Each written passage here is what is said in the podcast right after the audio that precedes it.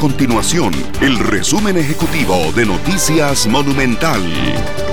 Hola, mi nombre es Fernando Muñoz y estas son las informaciones más importantes del día en Noticias Monumental. El presidente de la República, Carlos Alvarado, anunció que Costa Rica desarrollará sus propias pruebas de COVID-19 luego de las investigaciones que han hecho diferentes instituciones a nivel país. Costa Rica confirma 687 casos del nuevo coronavirus, de los cuales 196 se encuentran recuperados. Además, se reportan 6 personas fallecidas, 8.032 personas han sido descartadas y se han tomado 12.073 muestras totales. Estas y otras informaciones las puede encontrar en nuestro sitio web www.monumental.co.cr. Nuestro compromiso es mantener a Costa Rica informada. Esto fue el resumen ejecutivo de Noticias Monumental.